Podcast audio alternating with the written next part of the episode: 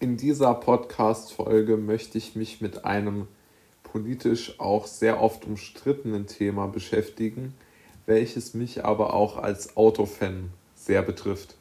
Das Thema ist natürlich die Antriebsform von äh, Kraftfahrzeugen für den privaten äh, Bereich. Es gibt ja momentan viele Überlegungen und auch politische Programme, um Elektromotoren sozusagen als Standardantrieb in der Automobilindustrie zu etablieren.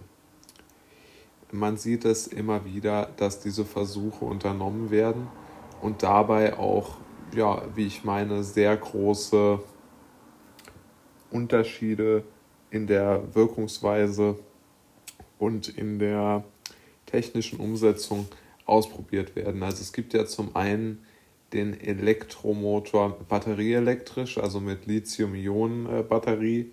Und es gibt, äh, gibt auch Elektromotoren, die über Wasserstoff äh, angetrieben werden und praktisch einen Wasserstofftank äh, haben.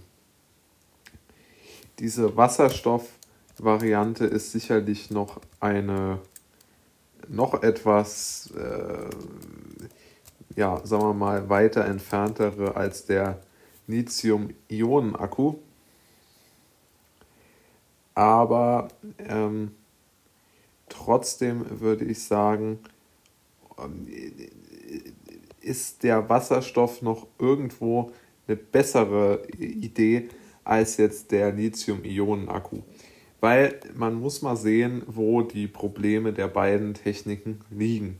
Also bei den Akkus weiß ja jeder, erstens mal, es ist unheimlich schwierig, die zu machen. Es kostet Unmengen Energie. Der dritte Punkt ist aus meiner Sicht der entscheidendste als Autofan. Es geht aufs Gewicht. Man sitzt unheimlich hoch in den Autos, insbesondere bei kleinen Autos.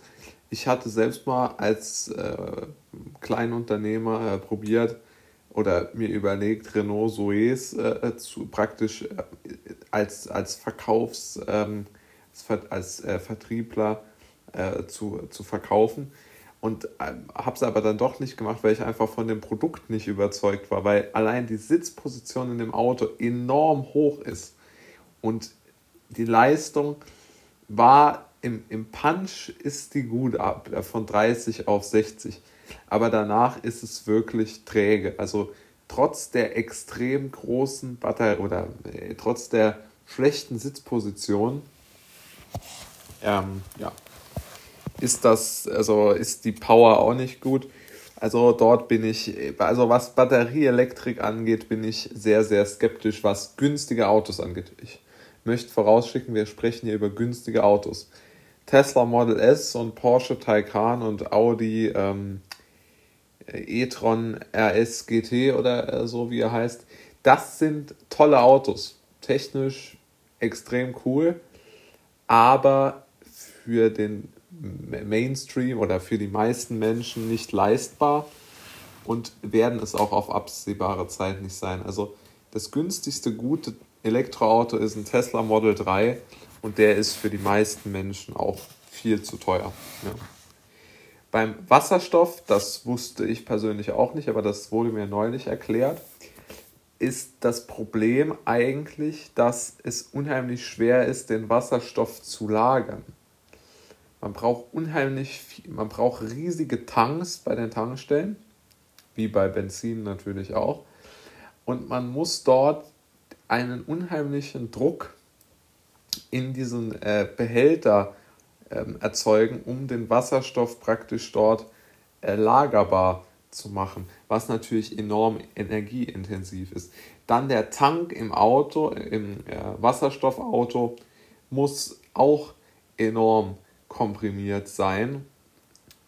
Äh, muss auch enorm komprimiert werden, um äh, einfach äh, das auszuhalten. Also da ist auch enorm viel Druck drauf und also bar, also praktisch nicht, äh, wie man jetzt sagt, beim, beim, beim Bar, man sagt ja ein Bar Ladedruck oder zwei Bar Ladedruck, sondern hier geht es wirklich um riesige Zahlen, um 800 Bar. Und dann muss auch noch, äh, hat mir auch jemand erklärt, muss man, um den Wasserstoff tanken zu können, muss auch die, die Tankanlage praktisch äh, auf, und mit unheimlichem Druck in diesen Tank hineinpumpen, äh, auch mit über 1000 Bar. Und das sind riesige Zahlen, ja. Das sind Zahlen, die ein Silo hat, ein Wassersilo von einer, von, äh, ja, also einfach in den Dimensionen und nicht in einem äh, Bereich, den man sonst von PKWs bei anderen Bauteilen kennt, ins Verhältnis gesetzt. Und jetzt kommt das Argument, was ich äh, mir überlegt habe.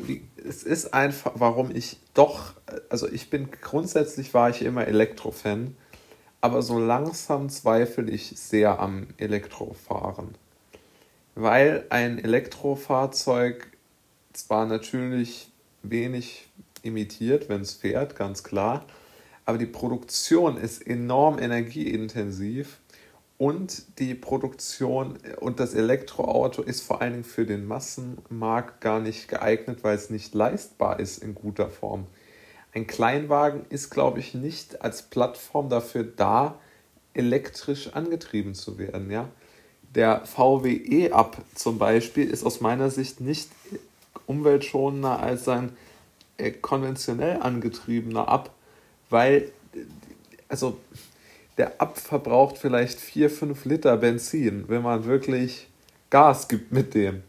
Und der, der, der E-Up, so viel kann er ja mit seiner Batterie gar nicht mehr rausholen, wie jetzt der, der normale Ab praktisch schon spart. Also ich bin einfach leider, leider skeptisch, was Elektromobilität in kleinen Autos angeht. Wie gesagt, die großen, die ich genannt habe, sind toll, aber ich glaube, in Kleinwagen ist der Benzinmotor, den man ja heute wirklich gut bauen kann, mit vielen Gängen, also dass man im sechsten oder siebten Gang auf der Autobahn fahren kann, eine große Hilfe. Und ich glaube, dass es das bessere Konzept ist, ehrlich gesagt, als alles versuchen, auf Teufel komm raus zu elektrifizieren.